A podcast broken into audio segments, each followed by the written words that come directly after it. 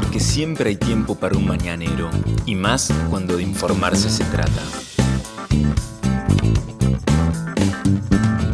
Las noticias más relevantes de la ciudad a primera hora de la mañana.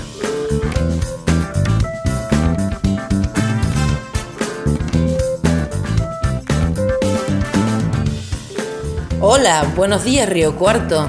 Soy la periodista Vanessa Lerner y este es El Mañanero, un podcast de otro punto digital en el que de lunes a viernes desde las 8 de la mañana te contamos cuáles son las principales noticias para que lo comiences bien informado.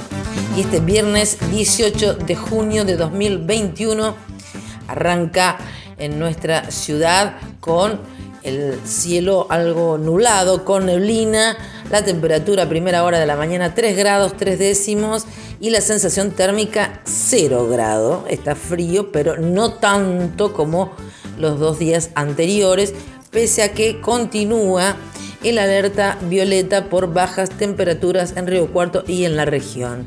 La humedad sigue siendo alta del 96%, lo mismo que la presión 976 decimal 1 hectopascales los vientos soplan del noreste a 13 kilómetros en la hora y la visibilidad está reducida a 5 kilómetros por la neblina, como decíamos.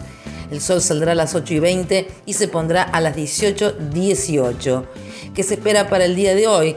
La mm, máxima temperatura rondaría los 9 grados y el cielo estaría nublado durante toda la jornada. Para el fin de semana, mañana sábado, mínima de 3 y máxima de 12, con el cielo algo nublado durante prácticamente todo el día y el domingo, expectativa para saber cómo va a estar en el Día del Padre, 4 la mínima y 14 la máxima, con el cielo mayormente nublado por la mañana y por la tarde parcialmente nublado, es decir, con algo de sol.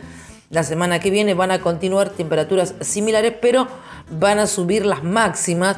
Se espera que desde el lunes ya tengamos mínimas de 5 y máximas de 17, 18. En ese orden es lo que anuncia el Servicio Meteorológico Nacional en su pronóstico extendido. Estas son las principales noticias del día. A pesar de los números tremendos que se conocen día tras día en la provincia de Córdoba y de la situación tan grave y tan complicada que está atravesando el territorio provincial y toda la ciudadanía, Ayer se anunciaron algunas flexibilizaciones. Recuerden que hoy vence el decreto que había dispuesto por 14 días restricciones en la provincia de Córdoba, las cuales se cumplieron más o menos.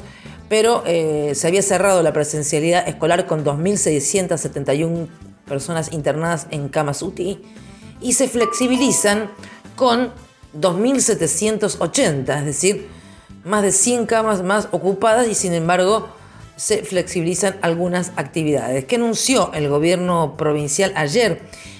Que estas nuevas medidas van a tener vigencia desde las 0 horas de mañana sábado hasta el viernes 2 de julio inclusive. Va a haber restricción de circulación desde las 20 horas hasta las 6 horas, excepto para las actividades esenciales. Para circular se deberá descargar la app Cuidar. ¿Cuáles son las novedades? Las actividades comerciales los locales gastronómicos, bares y restaurantes hasta las 19 podrán permanecer abiertos con atención al aire libre y en el interior con un aforo del 30%. Hasta ahora no se permitía, aunque algunos lo hacían. Con un máximo de 4 personas por mesa y hasta las 23 horas podrán continuar funcionando con modalidad delivery. Los comercios no esenciales y galerías comerciales pueden funcionar hasta las 19 horas. Se pueden abrir los shopping y paseos comerciales hasta las 19 horas en locales comerciales y con aforo, es decir, con cantidad reducida de personas que pueden ingresar. Peluquerías, salones de belleza y manicuría que se habían manifestado públicamente eh, podrán brindar su atención con protocolos vigentes hasta las 19 horas. Hacemos un apartado aquí porque ayer hubo una protesta frente a la casa del intendente municipal. En horas de la siesta, a las 15.30 horas aproximadamente, un grupo de personas que representan el sector de las peluquerías se manifestaron enfrente del domicilio particular de Juan Manuel Llamosas, que está ubicado en el barrio Palmares del Lago. Allí en Villa Dalcar, los participantes llevaron parcartas, banderas e instrumentos musicales para hacer oír su reclamo para que les permitieran abrir sus locales comerciales, algo que anoche aprobó el gobierno provincial. Veremos qué dicen desde la municipalidad. Al lugar, o sea, donde vive el intendente con su familia, llegaron varios móviles policiales para custodiar la vivienda Algunos vecinos del barrio se habían quejado de la manifestación, argumentando que ese no era el lugar apropiado y que dificultaban el paso por el barrio. Volvemos entonces a lo que se dispuso con respecto a la actividad educativa, los niveles inicial, primario y secundario. Para localidades menores a 30.000 habitantes, el sistema va a ser presencial con alternancia, es decir, con burbujas bimodal, y en las ciudades o conglomerados urbanos mayores a 30.000 habitantes, completamente virtual entonces será la actividad educativa. Vuelven a abrir y a tener atención presencial los jardines maternales y o guarderías la actividad extraescolar, como así también cursos específicos y capacitaciones en oficios, continuarán de manera virtual. ¿Qué pasa con las actividades deportivas y de recreación? Bueno, a partir del 26 de junio se va a permitir a gimnasios y natatorios abrir con aforo actividades individuales en clubes al aire libre y continuarán suspendidas las actividades deportivas grupales en ambientes cerrados, pero también al aire libre. También se inhabilitan los patios de juegos en parques y plazas. Continúan habilitadas actividades deportivas de carácter individual como caminata, ciclismo y correr. Se recuerda que toda actividad habilitada podrá desarrollarse hasta las 7 de la tarde. ¿Qué pasa con las obras de construcción privadas? En viviendas habitadas se podrán realizar trabajos en el exterior y en las viviendas que se están construyendo podrán desarrollarse también en el horario permitido.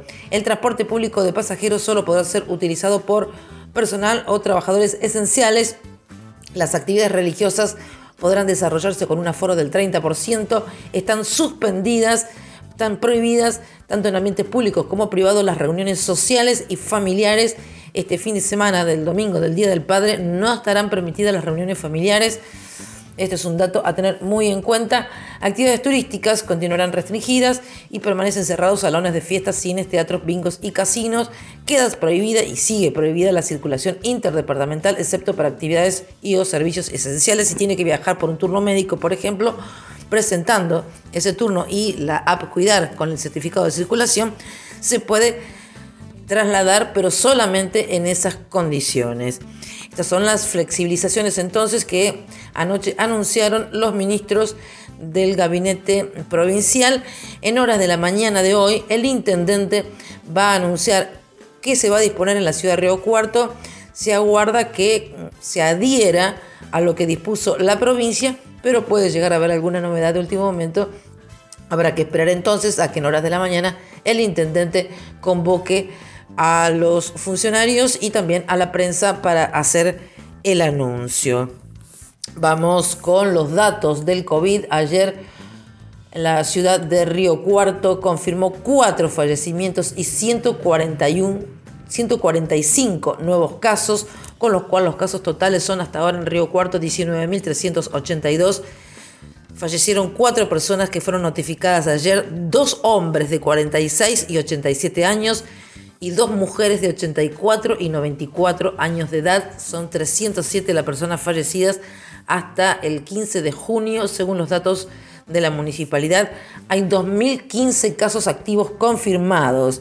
El operativo Identificar se realiza hoy por la mañana de 9.30 a 12.30 en el playón deportivo y recreativo ubicado en Obispo Leopoldo Ulteler y esquina 22 de abril.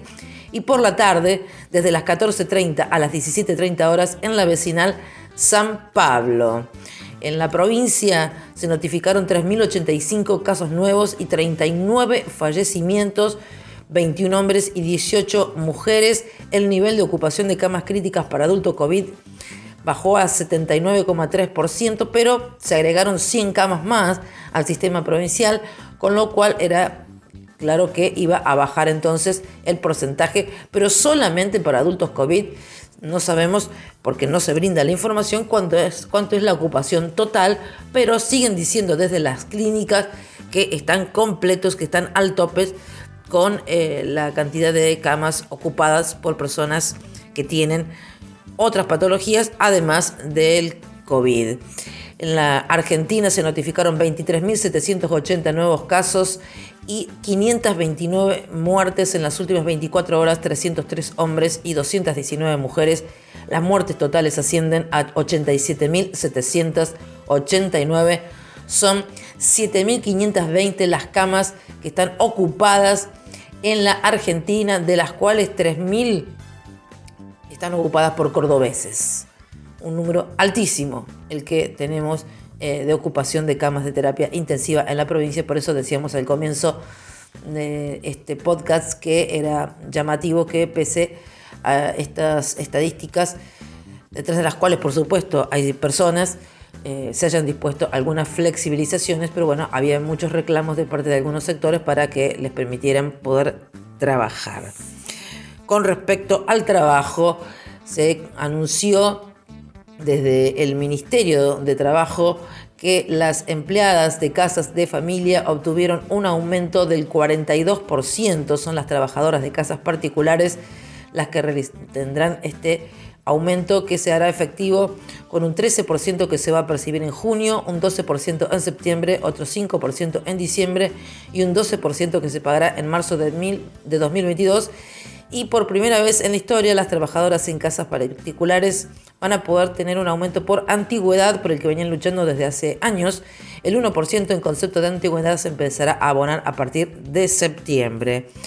Ayer el INDEC dio a conocer el costo de la canasta básica que subió el 2,8% en mayo. Una familia con cuatro integrantes necesitó 64.445 pesos para superar el umbral de pobreza en mayo del mes pasado. En tanto, los precios mayoristas aumentaron el 3,2% respecto de abril, según indicó el Instituto Nacional de Estadísticas y Censos, el INDEC. También hay que decir en el final que otro punto, todo el equipo de otro punto desea a todos los padres para este domingo un feliz día, a seguir cuidándose. Recuerden que están prohibidas las reuniones familiares, las reuniones sociales. Llegará el momento cuando todo esto pase para que finalmente puedan darse los saludos y los festejos. Estas fueron las principales noticias que tenés que saber para comenzar el día. Escúchanos todas las mañanas de lunes a viernes ingresando a nuestra web el Mañanero es un podcast con producción técnica de Alejandro Floriani y la producción periodística del equipo de Otro Punto Digital. Mi nombre es Vanessa Lerner, nos reencontramos.